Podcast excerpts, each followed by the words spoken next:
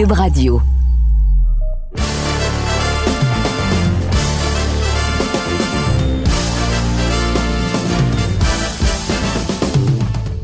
Monsieur Anberg. Monsieur Cassava, il me semble qu'on vient de se voir récemment.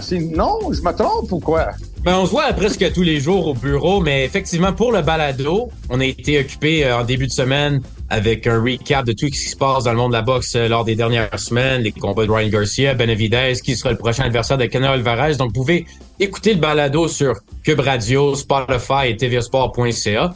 On a plusieurs dossiers qu'on a traités plus tôt cette semaine, mais cette semaine, Russ, c'était également un anniversaire très important. Donc, nous voici de retour pour un deuxième balado. Et un, je pense que les partisans vont apprécier énormément. Parce que, M. Hanberg, est-ce que tu te souviens qu'est-ce qui s'est passé il y a 15 ans, en 2008, le 6 décembre 2008? Je vais deviner. Si tu m'aurais demandé ça, là, 24 heures, j'aurais, j'aurais, fallu checker pour voir la date. Mais là, je sais que c'est quoi? C'est un anniversaire. Euh, d'un combat de le combat de l'année. Le combat de l'année sur le sol britannique de Jean-Pascal contre Carl Froch, qui est maintenant Carl Froch, membre de la Temple de la Renommée. Qui autre que Jean-Pascal, qui est finalement au balado le dernier round. Russ a peut-être négocié une nouvelle paire de gants sparring en échange, mais Jean-Pascal, l'ancien champion du monde, est là et avec sa ceinture WBC également. Jean, merci d'être ici avec nous autres euh, ce soir. Ça fait, plaisir. Puis juste, by the way, euh, Matt, ça va plus qu'une seule paire de gants que Russ va me donner pour ça.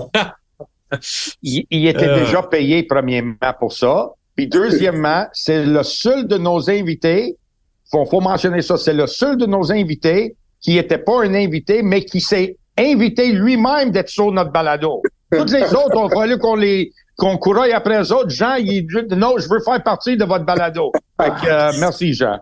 Oui, sure, sure. exact.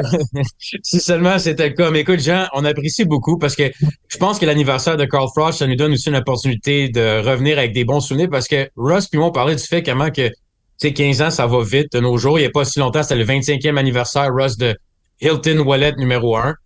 Et à l'époque, je me souviens de 2008, Jean, contre Carl Froch, le combat, c'était un combat très entendu par rapport au classement vers un championnat du monde, mais personne ne pouvait se douter de les deux, toi et Carl, allaient devenir aussi importants dans l'histoire du monde de la boxe à l'époque. C'était comme votre coming out party de niveau élite, surtout un gars Carl Froch qui était connu pour être fort physiquement, mais pas d'autres vraiment.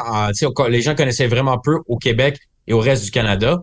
Tu arrives en 2008 contre Carl Froch avec un méchant combat, donc est-ce que tu te souvenais, est-ce que tu as encore des souvenirs vraiment de, du combat? Euh? Ah, c'est ça, je me rappelle comme si c'était hier. Euh, Fresh, qui était inconnu à travers le monde, il était connu probablement en Angleterre, mais au Canada, aux États-Unis, il n'était pas connu. Moi, j'étais connu au Canada, j'étais peu connu aux États-Unis, peut-être un petit peu parce que j'avais eu euh, un petit embrouillage avec Edison Miranda à l'époque. donc, euh, donc, je suis un petit peu connu à cause de ça. Mais euh, exactement, on était encore des méconnus. On se battait pour le titre de German Taylor. Euh, non, on, on, boxait pour un titre. Puis euh, ce combat-là allait nous mettre sur la map. Le gagnant de ce combat de championnat du monde-là allait être sur la map. Et justement, je me rappelle, c'était mon premier combat, c'est Outre-mer. Euh, j'étais très, très confiant. J'étais jeune, j'étais un jeune fréquent, avec beaucoup de confiance. Euh, malheureusement, le combat n'a pas été comme, comme, comme que je voulais, mais par contre, j'étais quand même fier de ma performance parce que ça a été tout un combat et c'est pour ça que ça a été euh, nommé combat de l'année. Jean, euh, je suis convaincu à chaque fois que je pense à ce combat-là, puis les petites erreurs qui étaient faites, que tu n'as jamais reproduit ces mêmes erreurs par après, je suis convaincu qu'un Jean Pascal avec un ou deux combats plus à son actif aurait battu le Carl Froch à qui qu'on a fait face ce soir-là. Ah, définitivement. Même, même, il y a des gens qui me donnaient la victoire.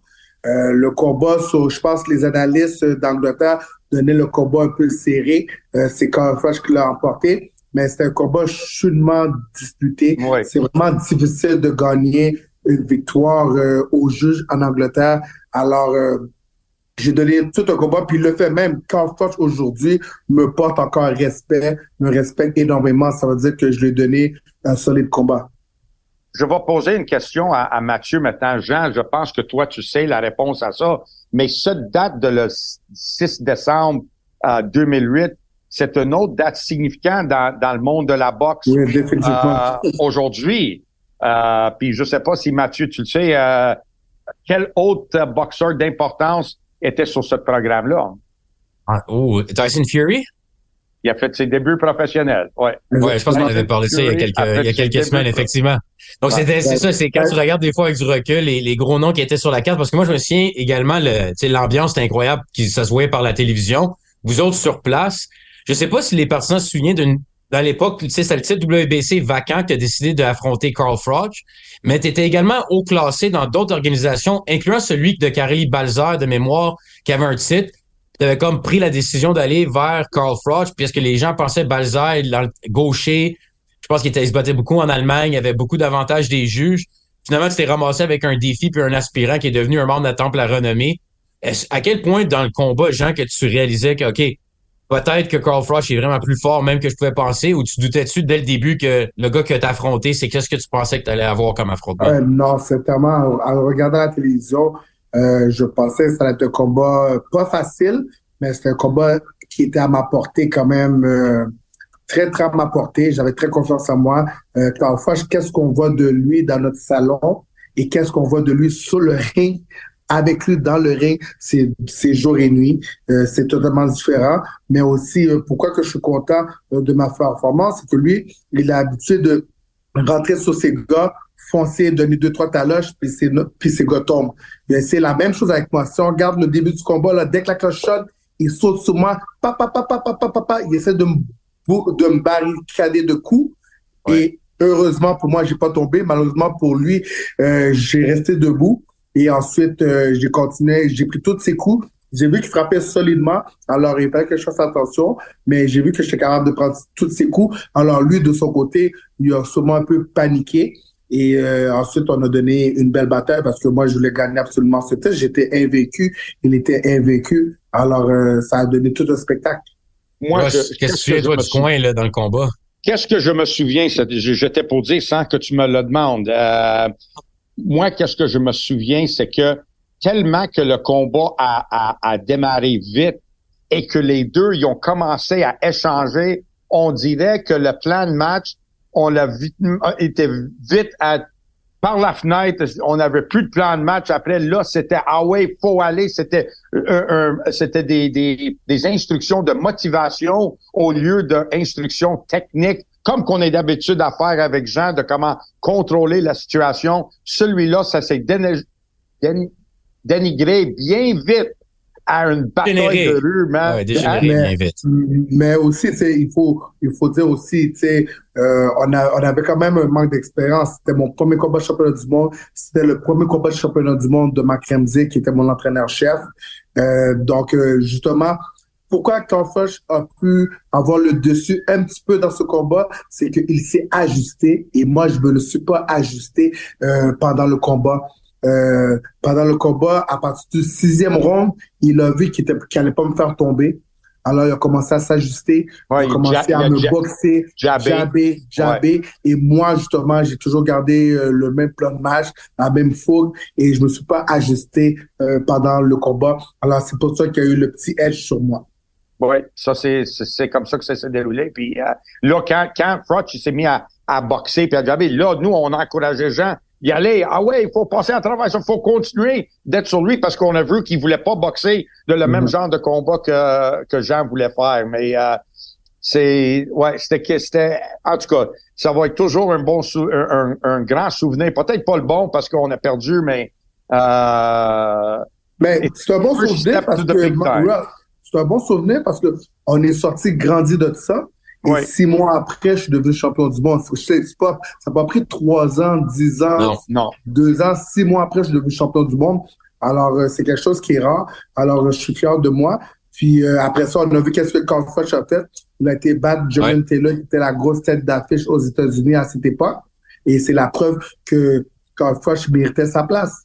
Et Jean, moi, je prends toujours cet exemple de toi d'avoir monté de catégorie de 168 à 175 en dedans de six mois, moins que six mois, parce que je pense que le combat contre l'Argentine était fait à 1000 lourds aussi, était pas à 168. Exactement, était à 1000 lourds, C'est ça, OK? mais lourd, right? oui. right?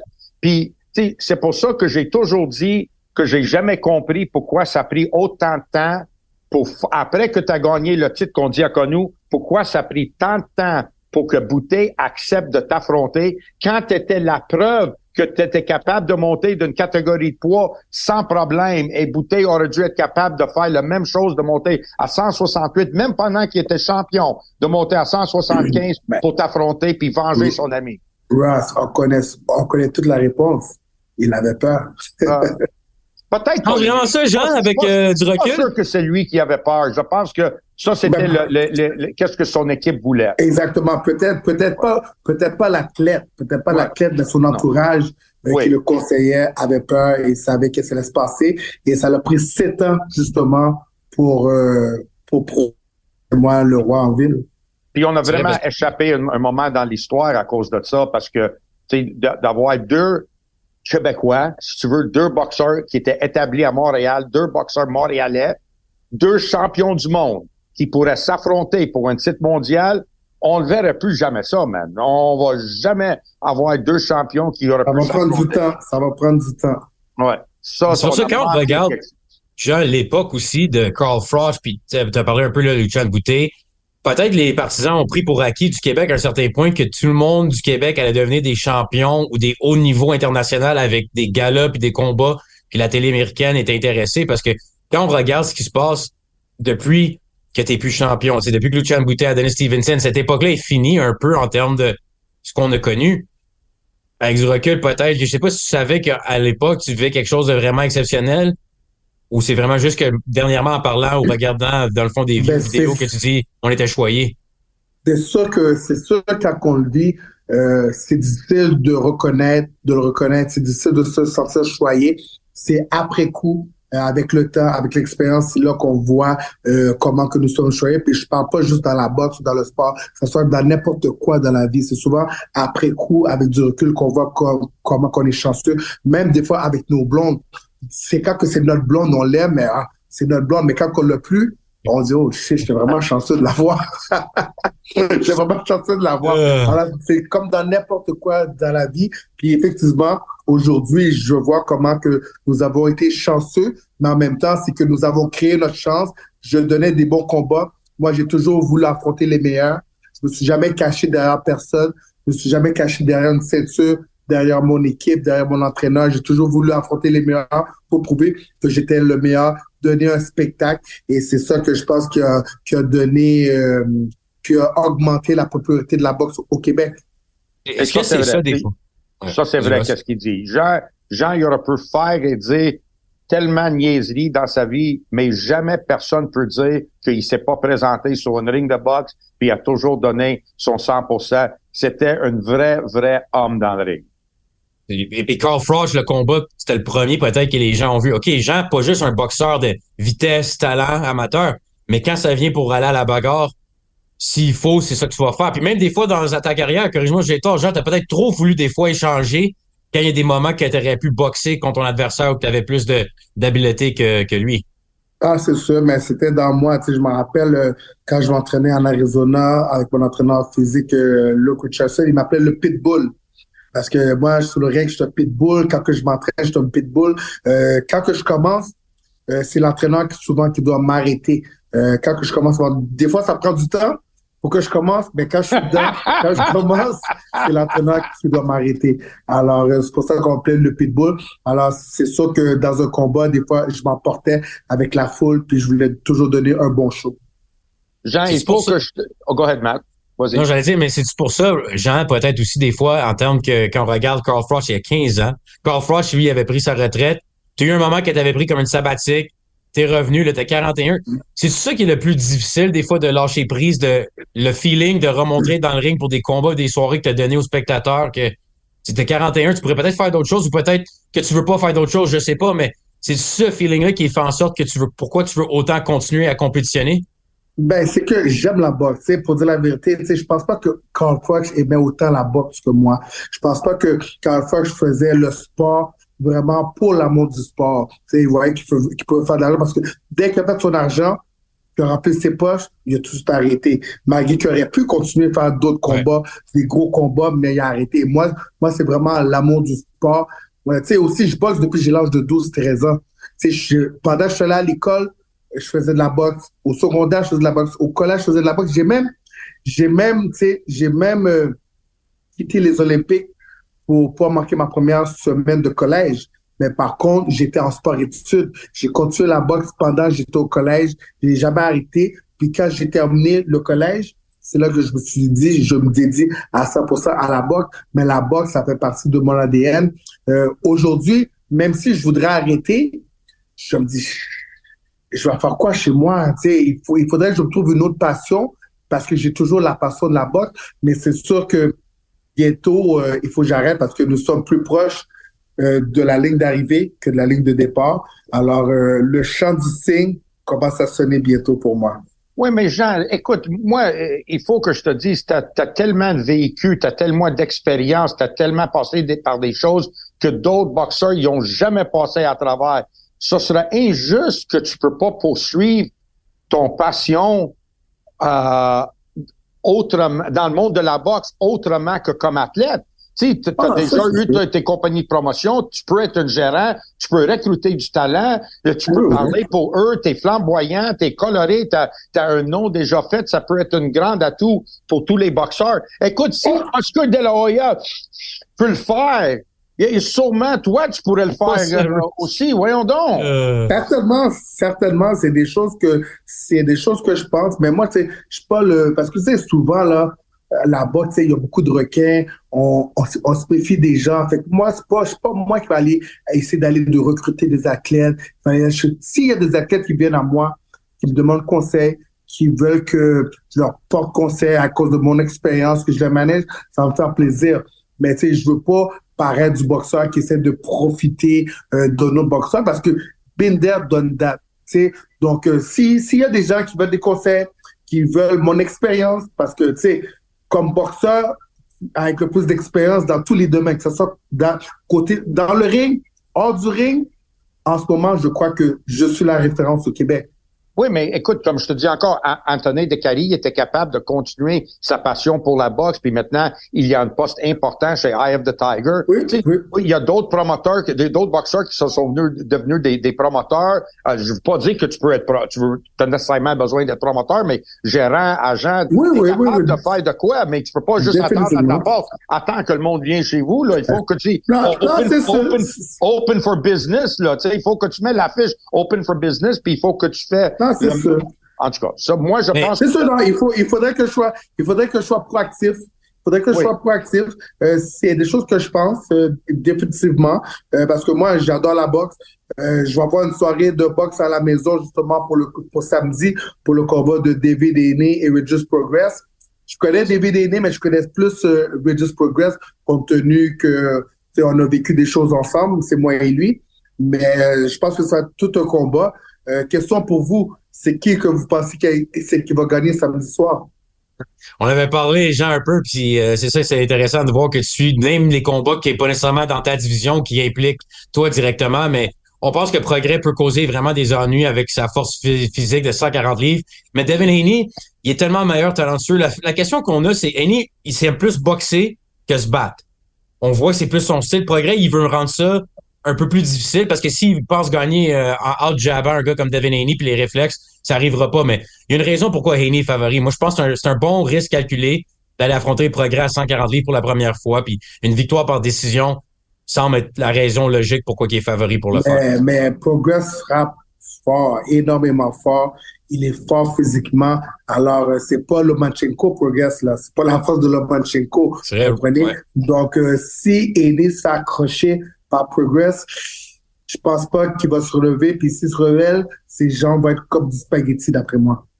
Écoute, Jean, oh. c'est une, c'est, une bonne analyse. Moi, je me fie à, plus la performance de progrès lors de son dernier combat. Euh, tu sais, ça, ça pas digne de quelqu'un qui pourrait se battre contre quelqu'un comme Haney. Fait que. Euh, ouais, mais Haney à son dernier combat non plus a, a pas bien performé. Mais c'était dernier combat, c'était Lomachenko, non? C'est-tu. Ah, c'est Lomachenko? OK. Non, ben d'abord, je me suis trompé. C'est un Juste avant son combat. C'est Shaker. Ma, ma, ma, c'est Shaker. Shaker, ouais, c'est Shaker. C'est son, son dernier combat n'a pas bien. Et aussi, Teofimo Lopez, Lopez aussi, il n'a pas bien performé avant Josh Taylor, que moi, j'avais pensé que Taylor, il avait des bonnes chances de battre Teofimo parce qu'il avait tellement mal paru contre Sander Martin puis euh, finalement, il a offert un super spectacle et une super performance. Euh, ça rend le combat très, très intéressant. Ben, c'est ça qui est le fun avec la boxe. Hein? Euh, on sait jamais qu'est-ce qui peut arriver. Un boxeur peut être dix fois plus talentueux que l'autre, mais qu'est-ce qu'on sait pas? On sait pas comment son camp d'entraînement s'est passé. On sait pas s'il y a des blessures. Ça, c'est des gros facteurs qui vont jouer euh, en considération dans le combat. Puis ça, les parieurs au livre ne le savent pas non plus. Donc, c'est pour ça que même si que le boxeur est favori, mais on ne on connaît pas comment son calendrier s'est passé. Alors, c'est pour ça que c'est vraiment difficile des fois de gager à la boxe.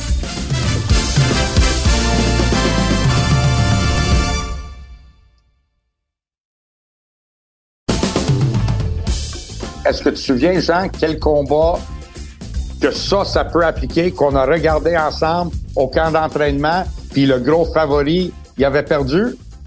On a recruté tellement de combats euh, en d'entraînement. Non, non, non, euh, c'était live. Là. Non, non, c'était live. Là. C'était pas, pas tape. Là, c'était un, un, combat là, qu'on, a tout regardé à la maison. Rafraîchis-moi la mémoire. Adrian Broner, ah. Medana.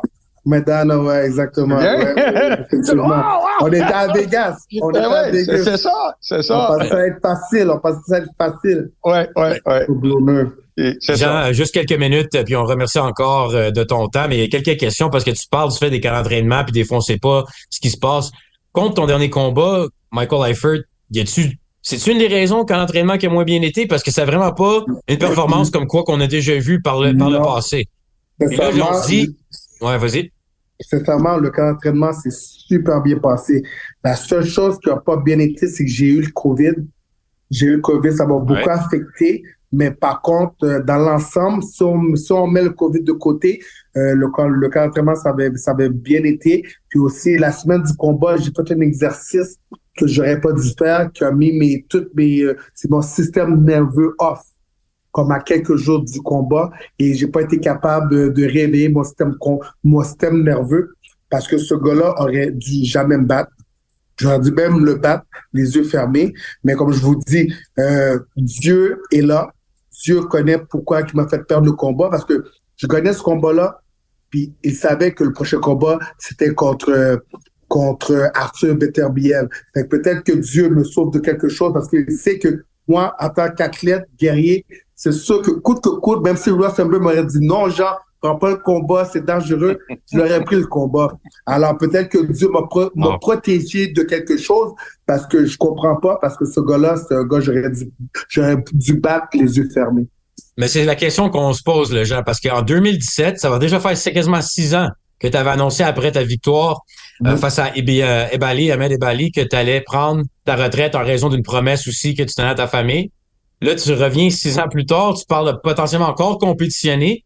Tu es un partisan de boxe que tu suis tellement ça, tu es comme un historien de boxe que tu sais les dangers à chaque combat de plus que ça peut amener avec ton es un des meilleurs mentons de l'histoire de la boxe. Donc là, à quel point tu dis, c'est quoi que tu parlais peut-être 200 livres, Bridger Weight, c'est-tu des gars comme Jake Paul qui seraient plus réalistes à affronter? C'est quoi dans ta vision des choses là, pour le reste? Jake Paul n'affronterait jamais j'en passe. mais hey, j'ai ton avis que peut-être qu'il faudrait, s'il voudrait prendre sa revanche, Badou Jack, champion WBC, s'il veut, s'il veut se faire sa revanche, il est champion. Je peux monter à 200 livres. Puis Mais Badou n'a pas digéré les résultats, Jean. On sait que lui, il n'a pas digéré les résultats. Ah, ben ça, ben ça, Badou Jack, là, il n'a pas digéré les résultats. Il savait qu'il allait perdre. Il s'est fait, il s'est fait sauver le cul. Il s'est fait sauver le cul par je ne sais pas quelle manigance. Mhm. Je ne sais pas par quelle manigance, mais il s'est fait sauver le cul. Puis s'il pense vraiment qu'il est capable de me battre, justement, moi, là, je ne suis, pas comme Badou Jack. Je ne vais pas demander à un mois du combat de faire des tests. On peut commencer les tests le jour 1 jusqu'à l'entraînement. Comme ça, on sait que tout est legit. Parce que moi, comme je dis, j'ai jamais refusé de faire des tests. Fait que si, fait que si, fait que, si un gars qui me demande à un mois du combat de faire des tests, c'est un peu bizarre. Est-ce que toi, maintenant, tu sais qu'un mois, t'es off juice, fait que maintenant, tu veux faire les tests? Pourquoi tu n'as jamais demandé les tests, de faire les tests en début de camp d'entraînement? Moi, je suis honnête, je suis clean. J'ai accepté de faire les tests parce que sinon, j'aurais refusé. C'était pas dans mon contrat.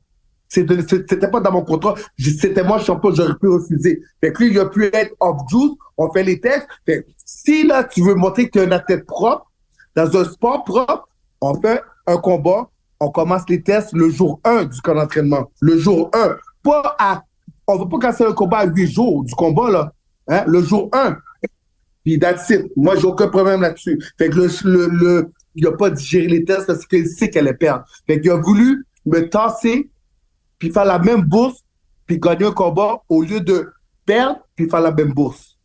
Ah, je sais pas si on appelle euh, Badou, qu'on a déjà parlé, parce que tu le sais, Jean, je vois, je te juste dire qu'il a, il très euh, sur, euh, sur Twitter, partout sur les plateformes. C'est le gars qui a parlé le plus contre toi oui, de tout la boxe, Badou Jack.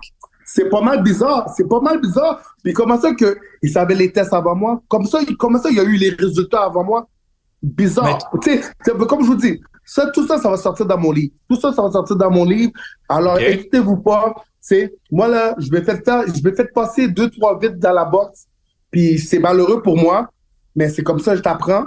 Puis c'est pour ça que justement j'ai l'expérience justement pour pouvoir aider les plus jeunes, les futurs champions du monde, les futurs boxeurs. Parce que la boxe, c'est un sport, Ross le sait, c'est un sport que il faut que tu aies les yeux ouverts, les oreilles ouvertes, sinon tu peux te faire passer des vides bien rapides. Ça, c'est sûr. Euh, Jean, t'a mentionné euh, livre. J'étais pour dire hmm. euh, que moi, bientôt dans mon dans mon livre, bientôt dans le livre, dans mon livre, le chapitre Jean-Pascal va être là. Puis Jean, il faut que je te dise que mes meilleures expériences étaient avec toi, les camps d'entraînement, puis ta carrière.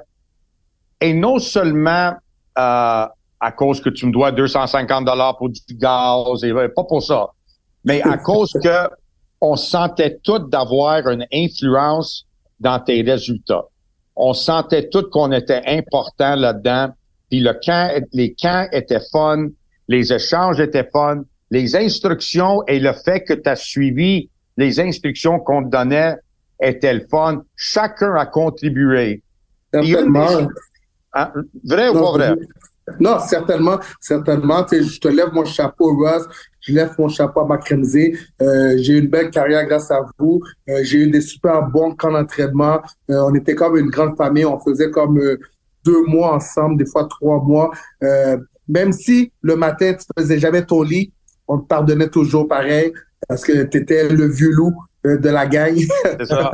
Alors, mais, mais non, c'était le fun, on a eu des belles expériences, puis certainement que c'est avec vous que j'ai eu mes meilleurs moments dans ma carrière de boxe. Moi aussi. Puis euh, à chaque fois, croyez ou non, mais à chaque fois que je regarde le course de chevaux de, de Secretariat, je pense à toi.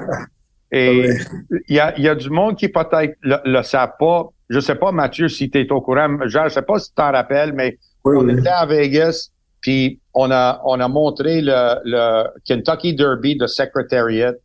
Et à un moment donné, l'annonceur, quand Secretariat est en avance, il y a par 15, 15 lengths, 15 longueurs, il dit Secretariat is running like a tremendous machine. Et là, on a dit, Jean, ils vont dire la même chose de toi dans le combat contre, euh, contre Bouteille. Puis c'était en préparation pour le combat de Bouteille en fait, avec Roy était là, puis Roy il a vraiment aimé ça, puis le, le marge de victoire que tu as eu sur, sur Lucien, je pense que personne pensait que tu étais pour avoir cette marge. Et tu vraiment... À part nous, à part nous. Euh, oui, mais même nous, on pense... écoute, on est dans un combat difficile, là, mais... hey, le, le fait qu'on a eu cette marge, c'était... You were running like a tremendous machine encore, puis croyez-le ou non, Matt, sans le savoir, Secretariat puis Jean, ils ont porté les mêmes couleurs pour chacune de leurs victoires, le bleu et blanc, les deux. On savait pas. le Québec, Québec. Oui, ouais, c'est ça. Écoute, Jean, je te souhaite un bon party de boxe samedi pour écouter le visionnement chez toi de Haney Progrès. On a hâte d'avoir de, des nouvelles concrètes probablement pour 2024, ton retour dans le ring. Donc, c'est pas fini. Probablement, comme tu mentionnes, 200, 225 livres ou aux alentours de cruiserweight.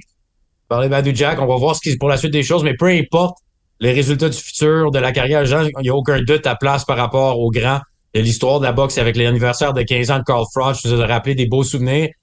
Comme tu dis, Carl, à ce jour, parle de comment c'est un de ses plus gros combats, une guerre à Nottingham. Et pour la suite des choses, devenu champion du monde, tu le rappelles avec la, la serviette, pardon, la ceinture devant nous. Et également, pardon, Russ, tu peux dire à Jean peut-être euh, que les équipements, il va peut-être faire un tour à Rival euh, dans les prochains jours ou semaines à suivre. Demain matin, 9h, je suis là, Russ. Ah, oh, désolé, je suis pas là demain à 9h. C'est dommage. Russ à 9h? oh, ben, ça, ça, hey, Matt, t'as encore mieux qui est pas là, je pourrais prendre plus de stock. puis, euh, puis, by the way, avant de terminer, euh, Russ disait comme ça que dans son livre, j'ai un chapitre. C'est bon, ça, parce que dans le mien, t'en as deux.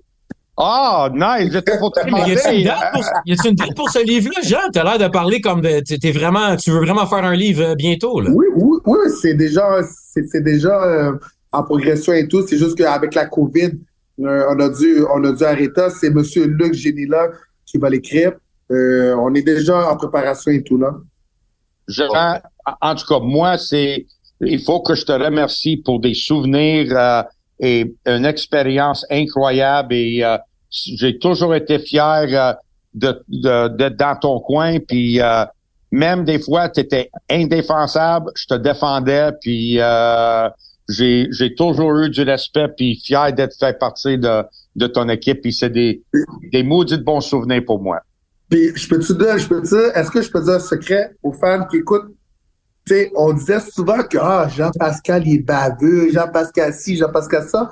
Mais 90% de mes jokes, de mes choses, ça venait de Rosenberg. juste, pour vous dire, juste pour vous dire, le tip sur la bouche, là, c'est deux minutes avant qu'on embarque sur le stage, c'est Ross qui va apporter le tip et dit, mais ça, c'est ta bouche. Mais ça, c'est ta bouche, ça va pas parler. C'est ça, il dit, oui, oui, oui, mais ça, c'est ta bouche. Je dis, OK, parfait. Je suis un bon élève rendu sur, euh, rendu sur le stage avant le face-à-face. J'ai dit, Ross, le tape, le tape. Je l'ai mis sur ma bouche. Mais tout le monde pense que c'est moi le baveux. Mais tout ça, ça vient de Ross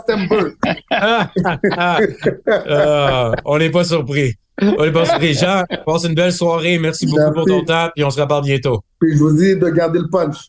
Hey, Matt, est-ce qu'on faut, faut, une autre chose, parce que Jean me fait réfléchir des, des souvenirs.